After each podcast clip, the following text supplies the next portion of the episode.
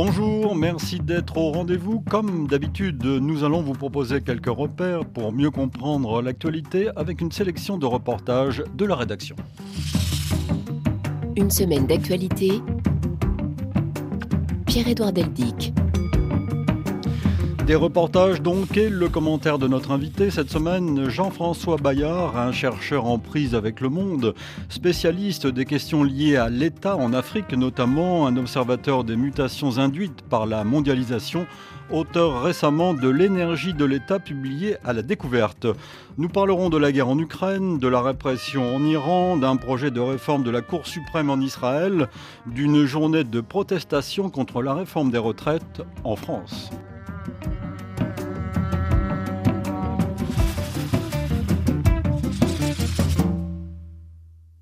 Et avant d'écouter Jean-François Bayard, voici en quelque sorte la bonne nouvelle de la semaine. Elle nous conduit en Italie, à Palerme.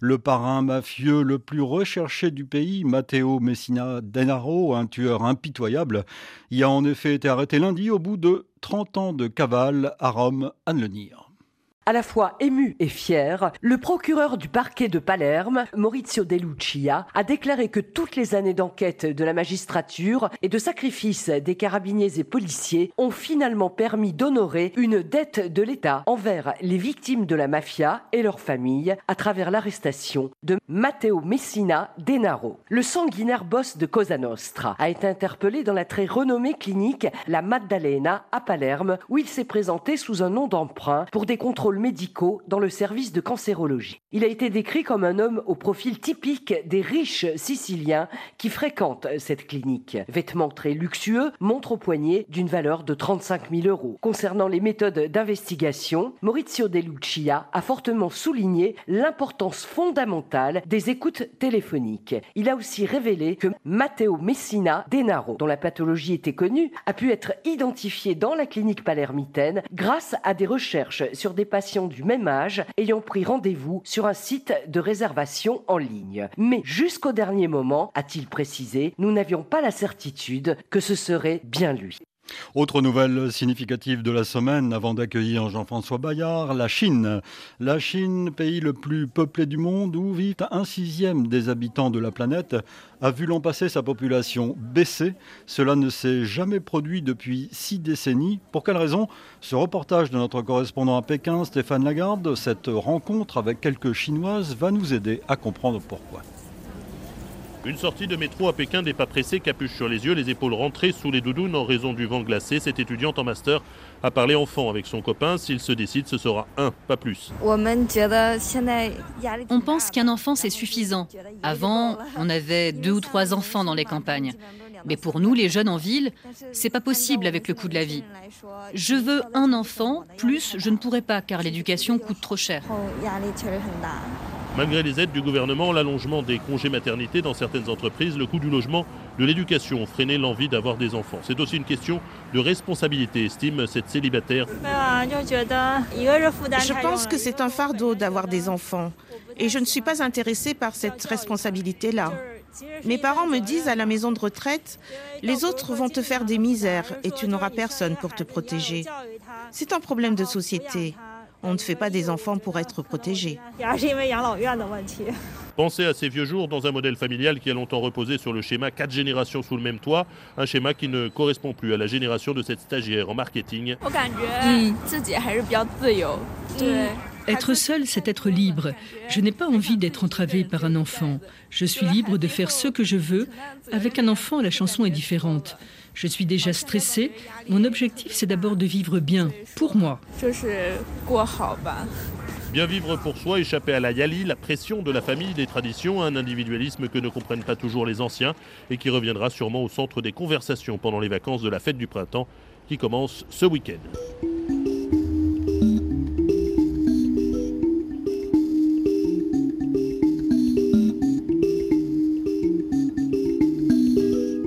Semaine d'actualité.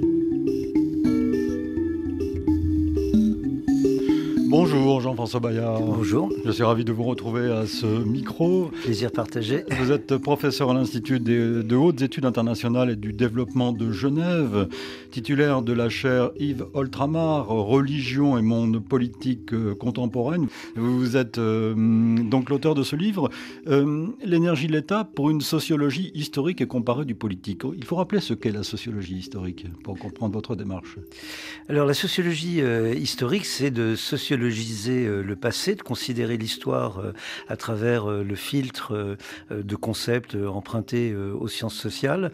Et cet effort de sociologisation du passé doit nous permettre de mieux comprendre le présent et, en particulier, vous savez que c'est le fil rouge un petit peu de, mes recherches mmh. depuis pas mal de temps maintenant, de comprendre l'historicité des sociétés dans lesquelles nous vivons, un petit peu en rupture ou en décalage par rapport au présentisme, par rapport euh, euh, aux, explications euh, toutes faites, presque spasmodiques, et, la plupart des questions que peut-être nous allons évoquer dans cette émission nous renvoient fondamentalement à l'histoire, non pas parce que nous sommes surdéterminés par l'histoire, mais parce que la, contingence des, événements dans lesquels nous vivons ne peut être éclairée que dans cette continuité, en, quelque sorte, avec notre passé. Et c'est précisément pour cette raison, Jean-François, que j'ai voulu vous inviter nous étions vus pour euh, le magazine Idée, que l'on peut réécouter euh, d'ailleurs, consacré à, ce livre, L'énergie de l'État. Et euh, il m'a semblé intéressant, plus qu'intéressant, de vous accueillir pour parler de l'actualité qui, qui, se fait. Et à commencer par la mafia, peut-être? Oui, euh, alors l'arrestation de ce parrain à Palerme. C'est incontestablement une bonne nouvelle, euh, j'imagine, surtout pour les juges, euh, pour les policiers, pour les très nombreuses familles des victimes de la mafia, de la Camorra, d'Andreca, etc. J'en passe et des meilleurs. cela étant, il faut bien voir que cette arrestation aussi spectaculaire soit-elle ne résout aucun problème. et là, je voudrais peut-être reprendre un entretien, une interview qu'avait un procureur euh, italien, euh, Giovanni euh, Melillo, dans lequel il insistait sur le caractère structurel, sur le caractère systémique de l'emprise des organisations criminelles sur les sociétés occidentales et notamment sur, sur l'Italie.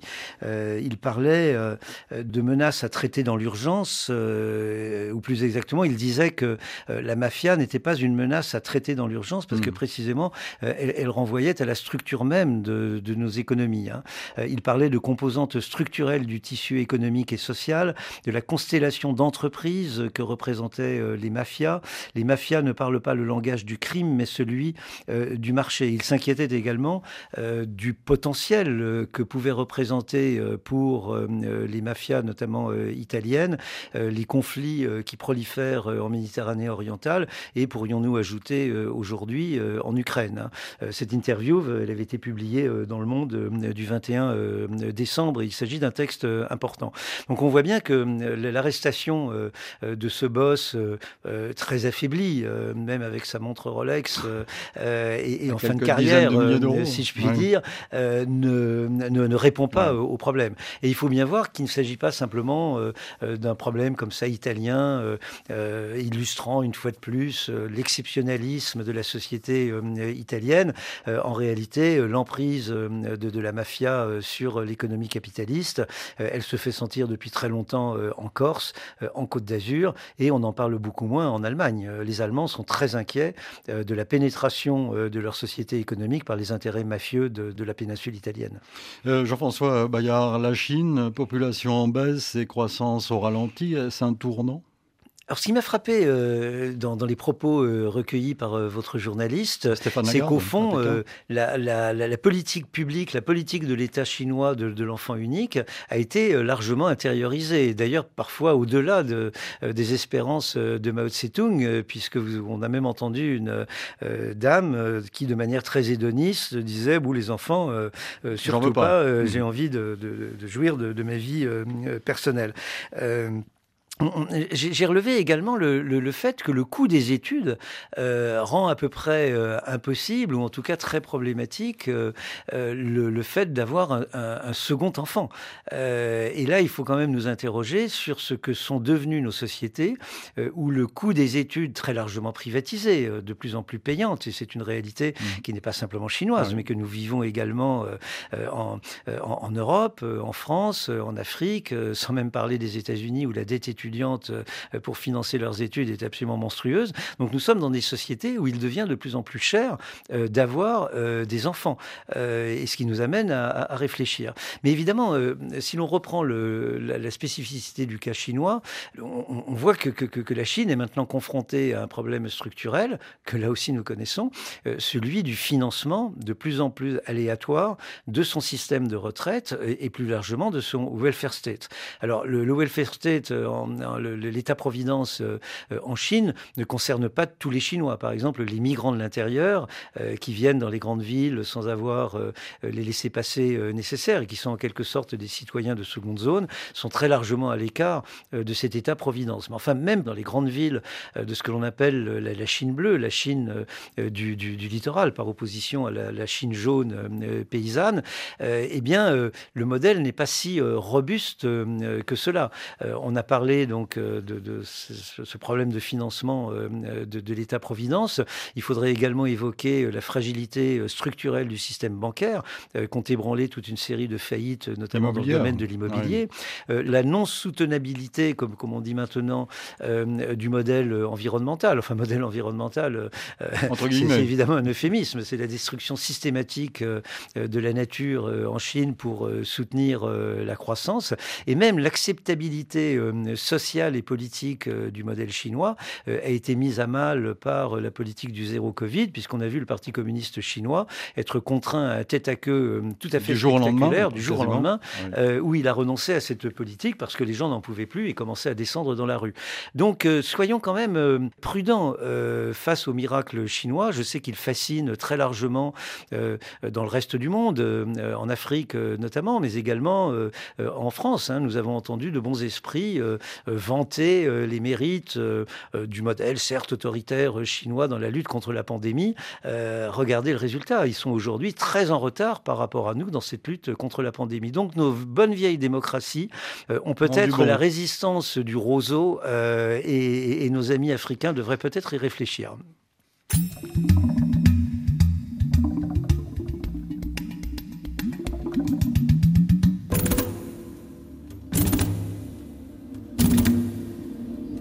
7 jours dans le monde. Et je vous propose de partir pour Israël maintenant, Jean-François Bayard, et revenir sur l'importante manifestation de samedi dernier à Tel Aviv, des milliers d'Israéliens ont en effet clamé leur refus de la politique de la coalition au pouvoir qui allie, on le sait, des partis de droite, d'extrême droite et ultra-orthodoxes juifs. Ils craignent une dérive antidémocratique. Les manifestants se sont réunis à l'appel d'une organisation anticorruption autour de mots d'ordre appelant à sauver la démocratie et à empêcher le renversement du régime politique en vigueur en Israël depuis la création du pays en 1948 et contre la réforme de la justice présentée le 4 janvier dernier par le gouvernement du Premier ministre Benjamin Netanyahou, poursuivi dans plusieurs dossiers de corruption présumée. Reportage de Samy pour Alifa. La pluie battante n'a pas douché sa motivation. Je suis pourtant une vieille dame, une très vieille dame, plaisante route. D'ordinaire, je ne sors jamais le soir, mais cette mobilisation est nécessaire, elle est primordiale. Il est vraiment question de vie ou de mort. C'est un gang qui a pris le pouvoir dans notre pays. Ils veulent changer le régime, nous transformer en dictature, comme la Russie ou l'Iran. Voilà ce qu'ils veulent. À peine installé, le nouveau gouvernement lance une vaste réforme du système judiciaire. Objectif, se doter des pleins pouvoirs et affaiblir la Cour suprême. Nous voulons une justice aux ordres, avait promis Itamar Ben-Gvir, alors candidat de l'extrême droite. Désormais, il est ministre de la Sécurité nationale. Ils devront nous passer sur le corps, promet Sami, un jeune avocat. La Cour suprême est la garante des droits humains depuis la création de l'État d'Israël. Et maintenant, Netanyahou et son gang tentent de détruire la Cour suprême. C'est la plus grande manifestation de la gauche depuis des années. Et je vais vous dire quelque chose, nous gagnerons. Liberté, égalité, intégrité, scande la foule. Au milieu du rassemblement et malgré l'interdiction, beaucoup de manifestants brandissent également des drapeaux palestiniens et appellent à la fin de l'occupation. Dès sa prise de poste, le nouveau ministre de la Sécurité nationale a banni l'emblème palestinien de l'espace public. Cour suprême qui a d'autre part invalidé la nomination de Harry Derry qui gère l'intérieur et la santé, en tout cas jusqu'ici. Harry Derry est un multirécidiviste. Dans les années 2000, il a été condamné pour corruption et plus récemment l'année dernière, il a été épinglé pour fraude fiscale. L'Iran maintenant, c'est un pays que vous suivez avec attention, Jean-François Bayard. Environ 12 000 personnes venues de toute l'Europe ont manifesté lundi à Strasbourg pour demander à l'Union européenne d'inscrire les gardiens de la révolution, l'armée idéologique de Téhéran, en quelque sorte sur la liste noire des organisations terroristes. Reportage de Villan Munoz Boileau. Le cortège s'est lancé sous une nuée de drapeaux iraniens venus de toute la France, mais aussi de Suède, des Pays-Bas, d'Espagne ou d'Italie.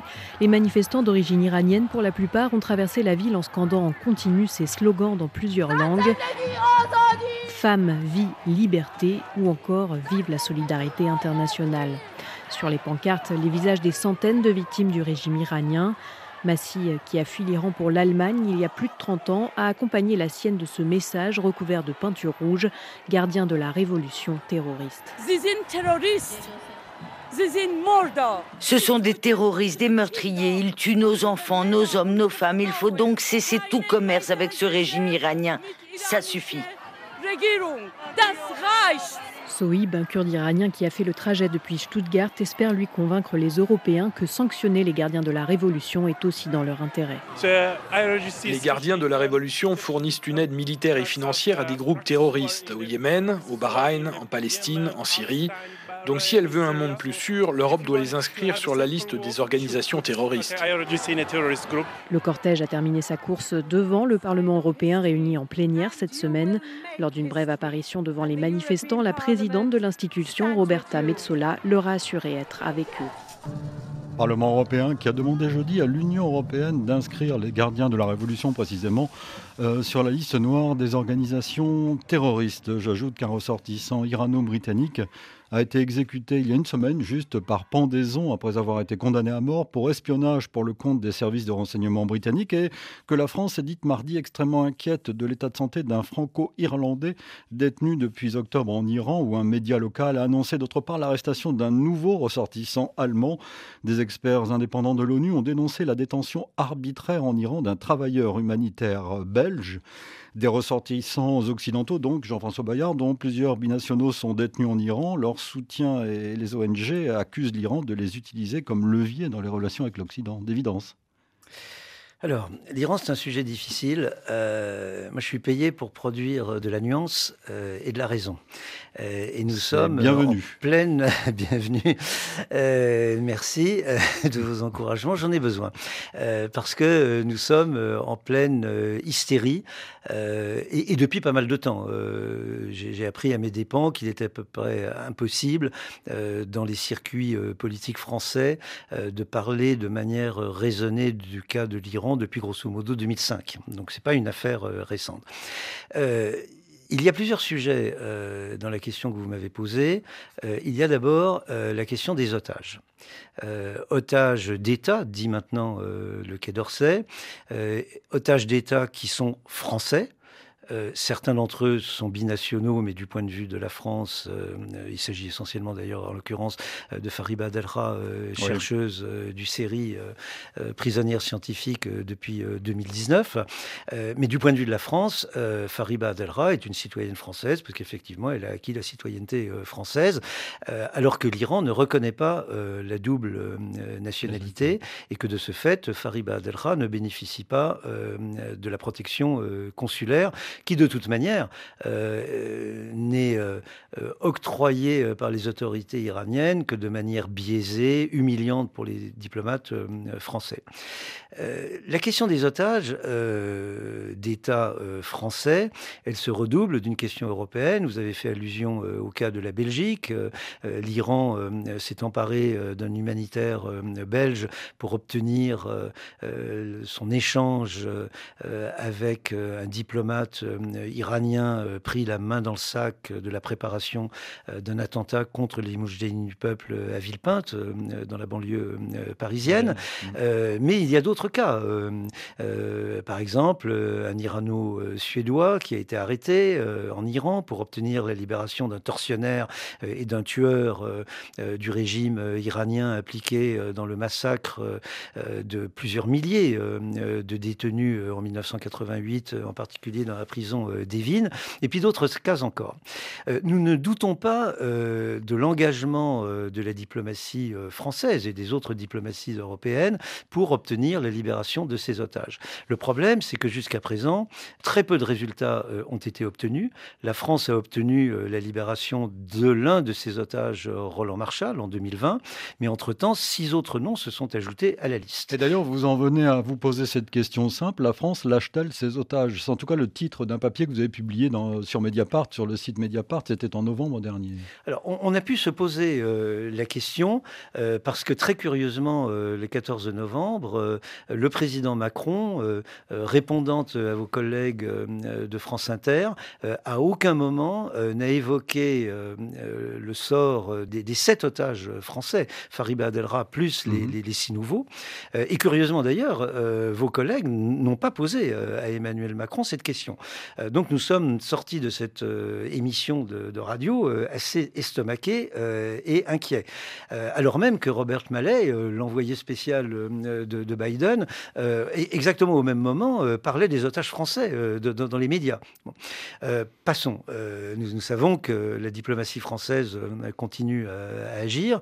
La question que nous nous posons, c'est celle de l'européanisation des démarches, parce que manifestement, l'Europe se fait humilier par l'Iran, et nous pensons qu'elle devrait opposer un front uni, et en particulier rappeler pour consultation, pas pour rompre les relations diplomatiques, mais rappeler en consultation ses ambassadeurs pour définir un front uni. Et c'est notamment la position que nous réitérerons le samedi 28 janvier à 14h sur la place du Trocadéro en exprimant notre solidarité avec les sept otages français et au-delà tous les otages européens que détient la République islamique d'Iran. Donc ça c'est la question des otages et nous regrettons qu'effectivement elle ne soit pas mieux mise en évidence euh, est considérée peut-être comme la priorité de la diplomatie européenne, euh, étant reléguée en quelque sorte au second rang derrière la question nucléaire. Quand vous dites euh, nous, Jean-François, il s'agit de qui? De... Alors, il s'agit d'abord du comité de soutien à Fariba Adelkha, dont je fais partie, et nous travaillons de manière de plus en plus étroite avec certains des comités de soutien à d'autres otages français, d'autres familles, et nous les comprenons, nous respectons leur point de vue, préfèrent rester discrètes et ne pas publiquement. Jean-François Bayard, vous avez défrayé la chronique ces derniers jours, en tout cas en France, euh, avec des propos sur les dessins publiés, les caricatures publiées par Charlie Hebdo, qui visaient très clairement l'Iran et surtout son gouvernement. Euh, et vous avez dit qu'il ne fallait pas euh, trop en faire en fait en la matière disons qui a été mal interprété par euh, Disons que j'ai simplement dit euh, merci Charlie Hebdo pour nos otages. Euh, parce que je ne pense pas que la publication de ces caricatures soit de nature à aider les négociateurs français. dans le même temps, je reconnais la, la, liberté de la presse. je suis très attaché à cette liberté de la presse. Mais à partir du moment où vous exercez une liberté, vous devez naturellement accepter la critique. Euh, et je pense que la position euh, de Charlie Hebdo, la décision de Charlie Hebdo, euh, d'une part, gêne considérablement la diplomatie française pour obtenir la libération de nos otages, et d'autre part, contrairement à ce qu'espère la rédaction de Charlie Hebdo, est de peu d'utilité pour les manifestants iraniens eux-mêmes.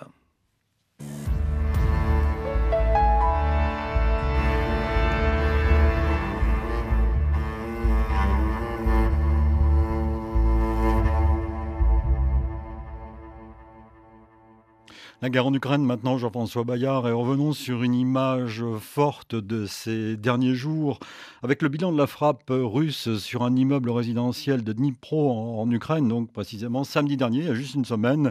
Ce bilan a grimpé lundi à 40 morts. Écoutez ce reportage d'Abla Jounaidi et Boris Vichit dans les décombres. En robe de nuit à peine recouverte d'un manteau, Elena, la soixantaine, sanglote.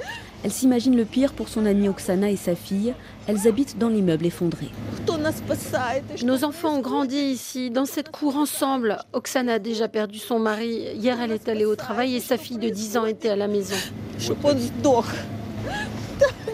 Ces mots, Elena nous les dit en russe. Mais aujourd'hui, moins que jamais, elle ne veut entendre Vladimir Poutine s'ériger en défenseur des russophones.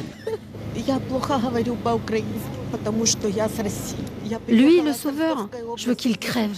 Je parle mal l'ukrainien parce que je suis née en Russie, à Rostov, mais toute ma vie est ici. Et je veux le dire, j'aime l'Ukraine.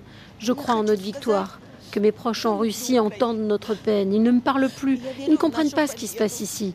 Pourquoi nos enfants doivent-ils vivre dans la peur, dans la cave, sous les bombes et voir tout ça? Pourquoi ma petite fille doit avoir peur des sirènes?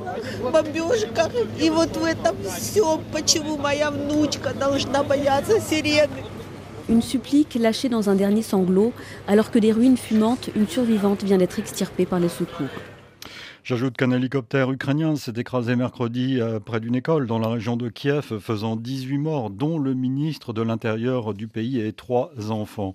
Les États-Unis et trois États européens ont promis jeudi de nouvelles livraisons substantielles, euh, disent-ils, de blindés, de missiles et d'artillerie à Kiev, à la veille d'une réunion cruciale, hier donc vendredi, des principaux pays aidant militairement l'Ukraine à se défendre face à l'invasion russe. On vous en parle bien sûr dans nos journaux ce matin. Jean-François Bayard, avant de vous retrouver, écoutons euh, ce propos du ministre russe des Affaires étrangères, euh, Sergei Lavrov, et une comparaison pour le moins hasardeuse.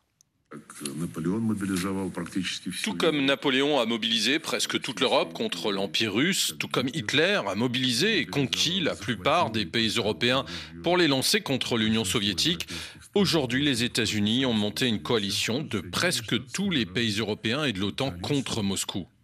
Par l'intermédiaire de l'Ukraine, ils mènent une guerre par procuration contre notre pays. Leur objectif est le même, la solution finale à la question russe, tout comme Hitler voulait résoudre la question juive. Désormais, les dirigeants occidentaux, non seulement ceux des pays baltes et de la Pologne, mais aussi des hommes politiques beaucoup plus sains d'esprit, disent sans ambiguïté que la Russie doit subir une défaite stratégique.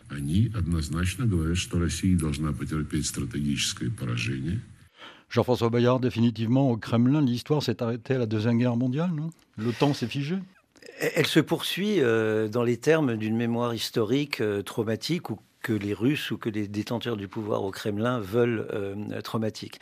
Euh, et là, je me permets de renvoyer euh, à la problématique de mon ouvrage L'énergie de l'État, puisque vous avez eu la gentillesse de le citer au début ben, de cette On ne le quitte pas depuis le début de l'émission, d'ailleurs. Hein. Et, à l'émission que, que, vous lui aviez consacrée au, mois de septembre, ce qui frappe naturellement, c'est cette espèce d'imaginaire historique dans les propos de Lavrov, mais aussi bien de, de, de Vladimir Poutine.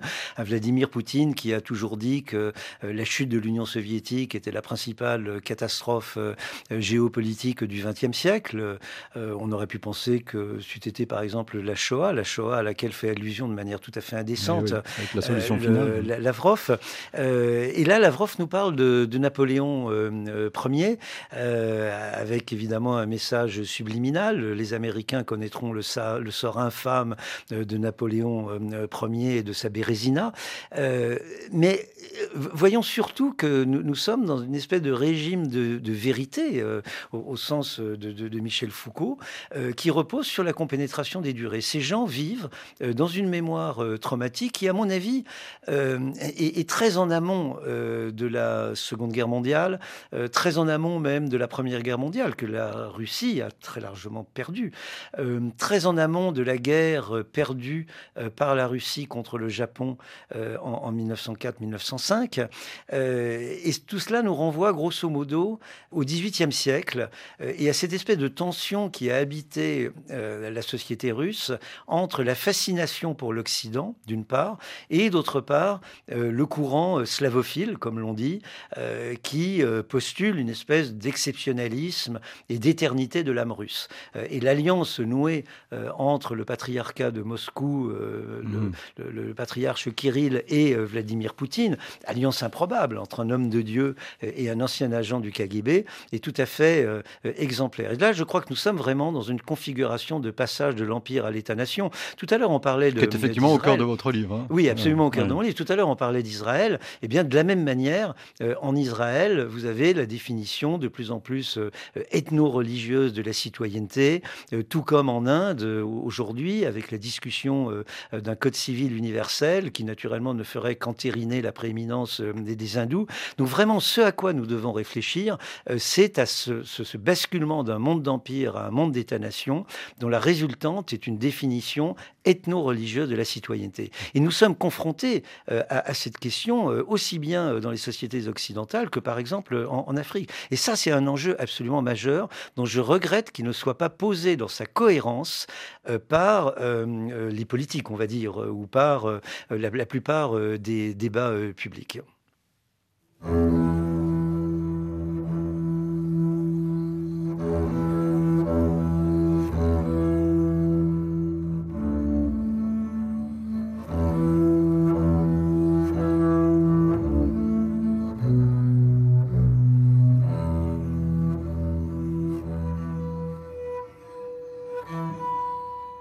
semaine d'actualité.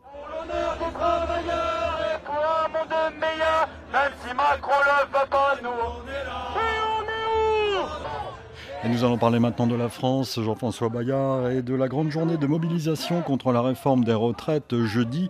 Plus d'un million de manifestations dans les rues, 2 millions euh, selon la CGT. Reportage à Paris de Solène Leroux. Chômeurs en déambulateur, la retraite avant la retraite, les pancartes ne manquent pas dans le cortège parisien, l'ambiance non plus. Slogan emblématique du mouvement des Gilets jaunes, quelques représentants sont d'ailleurs présents dans la foule.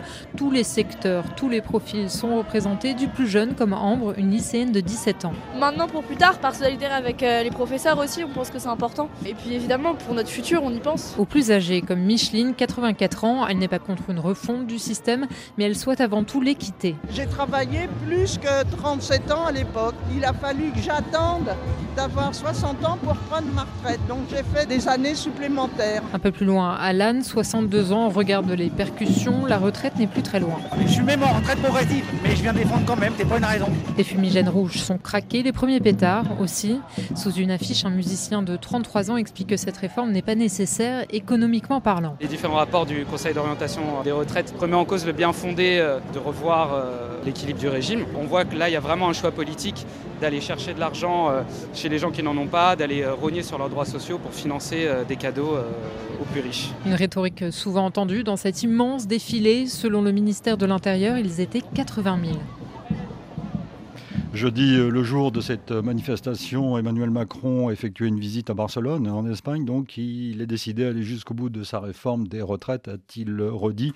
J'ajoute qu'une autre journée de manifestation est prévue le 31 janvier euh, prochain. Comment euh, vivez-vous ce, mouvement euh, social, comme on dit, Jean-François Bayard D'abord, un certain malaise euh, quand j'entends euh, Emmanuel Macron euh, dire j'ai été élu en 2022 pour faire passer cette retraite.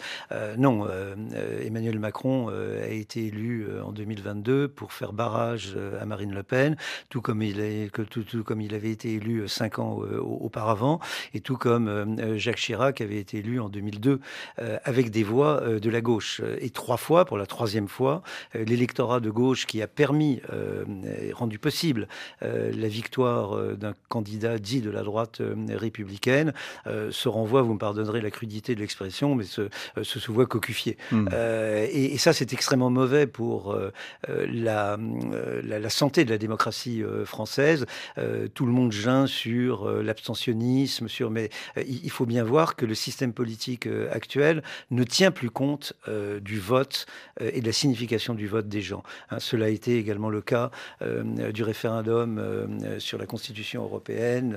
Et, là, il y a un sentiment d'aliénation qui est extrêmement redoutable. Et certains, certains craignent, Jean-François, Jean-François Bayard, que ces manifestations ne servent à rien non plus et que le gouvernement ne les écoute pas. Alors, le, gouvernement peut passer en force, c'est naturellement ce à quoi il, s'apprête, et on aura, d'une manière ou d'une autre, un avatar du mouvement des Gilets jaunes, parce que lorsque les institutions représentatives ne sont pas capables euh, de relayer, euh, euh, qui d'ailleurs allait, allait faire décanter le, le, sentiment, les vœux, les, désarrois de l'opinion publique, eh bien, cela se passe dans la rue. Alors hier, ou avant-hier plus exactement, cela s'est passé de, manière tout à fait responsable, avec un, service d'ordre syndical qui a évité les débordements.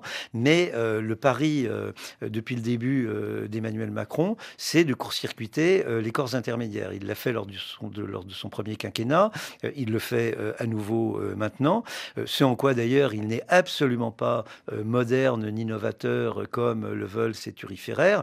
Il s'inscrit dans la continuité des thermidoriens, au lendemain dans, dans, sillage de la Révolution française, dans la continuité de ce que l'on appelle l'extrême centre, et je renvoie aux travaux de l'historien Pierre Cernat, le réformisme autoritaire qu'ont incarné Napoléon Ier euh, et Napoléon III, les Saint-Simoniens, euh, le général de Gaulle d'une certaine manière, euh, et dans une certaine forme de mépris vis-à-vis de ces corps intermédiaires et de l'idéal même de, la démocratie. Et ça, naturellement, c'est très dangereux. Je remarque d'ailleurs que Emmanuel Macron assume cet héritage puisque lui-même se réclame de l'extrême centre. Je ne suis pas absolument certain qu'il connaisse précisément la signification de ce terme historique et je l'encourage à lire mon collègue Pierre Serna.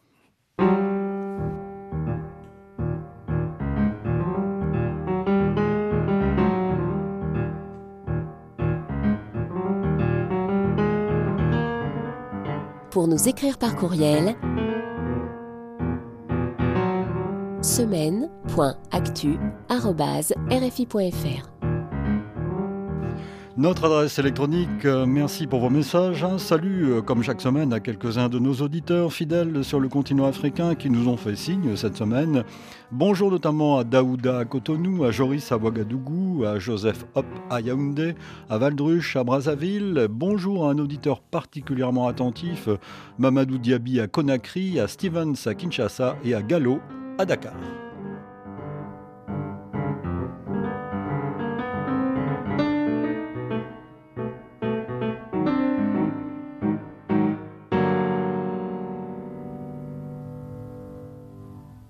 Suite d'une semaine d'actualité, Jean-François Bayard, nous partons donc pour l'Afrique, un continent que vous connaissez bien et que vous aimez. Direction la Somalie. Huit personnes ont été tuées dans un attentat à la voiture piégée, revendiqué par les islamistes Shebab, dans le centre du pays, où une offensive d'envergure est en cours pour reprendre du territoire aux djihadistes. Les militaires ont été victimes d'un assaut des islamistes Shebab contre un camp militaire situé à quelques 60 km au nord de Mogadiscio, la capitale, Sébastien Demet. C'est un cycle de conquête représailles qui dure depuis des mois. Malgré les récents succès de l'armée sur le terrain, les Shebabs, infiltrés dans la population et contrôlant encore de larges pans du territoire, rendent chaque fois coup pour coup. Lundi, les islamistes ont une fois plus utilisé leur méthode favorite en faisant exploser un véhicule piégé près de l'entrée du camp de Hawadley avant de pénétrer dans le site et d'engager le combat contre les soldats qui avaient repris cette base en octobre dernier seulement. Le chef des forces somaliennes a plus tard déclaré que les terroristes avaient pu être repoussés. Cette opération montre bien la capacité de résistance des Shebabs, puisqu'elle arrive au lendemain d'une importante victoire militaire du pouvoir. Lundi, les autorités avaient revendiqué un succès historique avec la reprise de Harardere, ville portuaire stratégique à 500 km au nord de la capitale, que les islamistes contrôlaient depuis 13 ans. Une avancée qui n'est pas unique. En décembre, par exemple, la localité emblématique d'Adan Yabal a été reconquise après sept ans passés sous le contrôle des insurgés. Les forces nationales ont aussi repris des pans de territoire dans plusieurs États somaliens, tout cela entrant dans le cadre de la guerre totale déclarée par le président Hassan Sheikh Mohamoud contre les terroristes, mais ces derniers lancent chaque fois des représailles. Rien qu'au début du mois, ils ont encore commis deux attentats sanglants dans le centre, faisant 27 victimes. La situation très mouvante est à suivre dans nos journaux, comme toute l'actualité africaine d'ailleurs. Terminons euh, cette édition d'une semaine d'actualité euh, avec euh, l'Afrique, toujours, Jean-François Bayard. Alors que la Russie envisage le possible établissement du groupe Wagner au Burkina Faso et que Saint-Pétersbourg accueillera fin juillet le deuxième sommet Russie-Afrique, un nouvel instrument de coopération vient de faire son apparition, figurez-vous, l'Organisation africaine de la russophonie. Selon son site internet, Russophonie Afrique, cette association veut regrouper les russophones et les amis de la langue russe en Afrique. Son promoteur, Émile Parfait-Sim, est un homme d'affaires camerounais controversé, poursuivi pour escroquerie sur trois continents. François Mazet. La création de cette association en août dernier était passée inaperçue jusqu'à la mise en scène de la signature d'un partenariat fin décembre avec l'Université russe de l'amitié des peuples, plus connue sous son ancien nom d'Université Patrice Lumumba à Moscou. Il promet notamment des bourses, des voyages d'études et l'ouverture d'un centre d'enseignement à distance et d'une faculté préparatoire numérique au Cameroun. Le site internet Russophonie Afrique est soigneusement illustré, mais la plupart des sections demeurent vides cinq mois après sa mise en ligne. Si l'adresse du serveur n'est plus accessible, renvoyée d'abord vers la Russie, selon Jeune Afrique. L'adresse postale et le numéro de téléphone sont en revanche centrafricains. Son promoteur, Émile Parfait-Simb, circule entre Bangui et Moscou grâce au passeport diplomatique délivré par les autorités centrafricaines en accompagnement de son titre de conseiller du président de l'Assemblée nationale, Simplice Mathieu Sarangi. Lors de son dernier passage en Russie, il y a ajouté celui de représentant pour l'Afrique centrale des BRICS, qui ont promis d'ouvrir un bureau en Centrafrique. Émile Parfait-Simb a trouvé refuge à Bangui en mai dernier pour échapper à la justice camerounaise. Celle-ci souhaitait en savoir davantage sur l'effondrement de ses produits financiers qui a coûté cher à ses clients. Des centaines d'entre eux le poursuivent pour escroquerie au Cameroun, mais aussi au Canada, aux États-Unis et en France. C'était en quelque sorte la nouvelle insolite de la semaine, Jean-François euh, Bayard. Euh, L'État au Cameroun, ça vous rappelle quelques souvenirs, non? Certes. Euh, tout cela est quand même assez pathétique. je voudrais tout d'abord citer les travaux de notre très regretté Dominique Malaquet sur les Fémènes, donc ces espèces de d'escrocs, pour la plupart originaires de l'ouest du Cameroun, ces espèces d'aventuriers de la finance, des relations internationales, qui aujourd'hui donc semble être au service euh, de la russophonie. Euh, je souhaite personnellement à la belle langue russe un autre hub euh, que celui de Bangui pour son rayonnement international. Bon, c'est également assez pathétique parce que l'on ose espérer que l'Afrique trouvera comme partenariat de substitution à la France ou à d'autres pays occidentaux d'autres acteurs que la société Wagner, par exemple, qui a mis à feu et à euh, la République centrafricaine, euh, qui s'est implantée avec le même genre de prestations de services en matière de droits de l'homme euh, au Mali, et que l'on voit flirter avec le pouvoir camerounais. une petite remarque aussi, nous voyons un nouvel ambassadeur français à Yaoundé, un général, c'est assez rare, le général Thierry Marchand. Euh, et l'on s'interroge euh, sur euh, la portée de cette nomination. Nommer un général français au Cameroun, alors même que la mémoire traumatique de la répression mmh. du mouvement upéciste en pays bamileke dans les années 1960, avec l'intervention directe de mmh, l'armée française, n'est pas cicatrisée et a donné lieu à beaucoup de débats. Nommer un général comme ambassadeur dans un pays euh, qui est à la veille vraisemblablement euh, d'une transition euh, politique extrêmement difficile et qui est aux prises avec deux conflits qui donnent lieu à de gravissimes violations des droits de l'homme dans le nord du pays et dans le nord-ouest du pays, dans la partie anglophone. Tout cela montre à quel point la politique africaine de la France s'est rabougrie selon un agenda strictement sécuritaire, lutte contre l'immigration d'une part, et d'autre part euh, lutte contre le djihadisme, qui euh, est d'abord, et on doit le rappeler à propos de ce que vous avez évoqué euh, au sujet de, la Somalie, qui est d'abord une question agraire. aucune solution militaire n'apportera de réponse viable à des crises qui sont d'abord politiques et ensuite, encore plus fondamentalement, d'ordre agraire. C'est vrai en Somalie, c'est vrai au Mali, c'est vrai dans le nord du Cameroun ou dans le nord du Nigeria. Jean-François Bayard, sur le site fort intéressant d'ailleurs, qui s'appelle AOC, vous signez un article qui date du 21 septembre de l'année dernière, donc 2022, et vous posez une question. L'Afrique au diapason de Poutine, et vous soulignez quelques affinités électives, dites-vous, entre l'Afrique et Poutine. Les, deux ensembles euh, sont habités comme beaucoup d'autres régions du monde, Israël, l'Inde, euh, le Brésil, les États-Unis, une bonne part de l'Europe, donc sont habités par euh, des révolutions conservatrices au sens précis de la sociologie historique et comparée du politique. C'est-à-dire que je, renvoie vraiment, sans naturellement faire d'équivalence de mauvais goût comme M. Lavrov en, Russie, mais je, je, renvoie à ces années 1920-1930 où on a vu des régimes de modernisation conservatrice autoritaire, euh, promouvant un homme nouveau, euh, et qui était habité par une culture politique du ressentiment, euh, au sens à la fois de Nietzsche et de, de, Max Mais, mais je, crois qu'il y a un point commun entre la Russie et, l'Afrique, c'est précisément cette culture du ressentiment que des régimes autoritaires vont essayer de, de, mettre en forme politique. Alors du côté de la Russie, on le voit bien, culture du ressentiment devant la chute de l'Union soviétique, dont le camarade Poutine ne s'est jamais véritablement euh, remis, euh, ressentiment euh, à, certains égards fondé de la politique unilatérale de l'OTAN au Kosovo ou en Libye, avec le sentiment d'avoir été trompé par les Occidentaux. et là, merci Nicolas Sarkozy et Bernard-Henri Henri Lévy à propos de, la Libye. et puis, ce sentiment complètement paranoïaque d'un encerclement de, de, la Russie par l'OTAN. et donc, vous avez cette espèce de culture du ressentiment euh, à l'encontre de l'Occident euh, qui nourrit idéologiquement euh, la révolution conservatrice en Russie et la guerre d'agression. quand même, Monsieur Lavrov, un peu de décence. c'est la Russie l'agresseur, c'est pas l'OTAN dans, l'histoire de, de, la guerre d'Ukraine.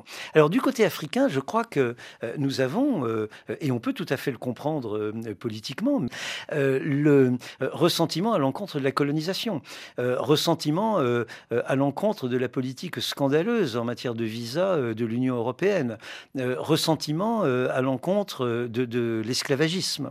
mais chacune de ces questions est extrêmement complexe. La colonisation n'est pas dans un rapport d'extériorité par rapport aux sociétés africaines. Une large part des sociétés africaines ont, collaboré eh avec le colonisateur. Et, généralement, d'ailleurs, les mouvements nationalistes s'inscrivent dans la continuité, paradoxalement, de cette collaboration.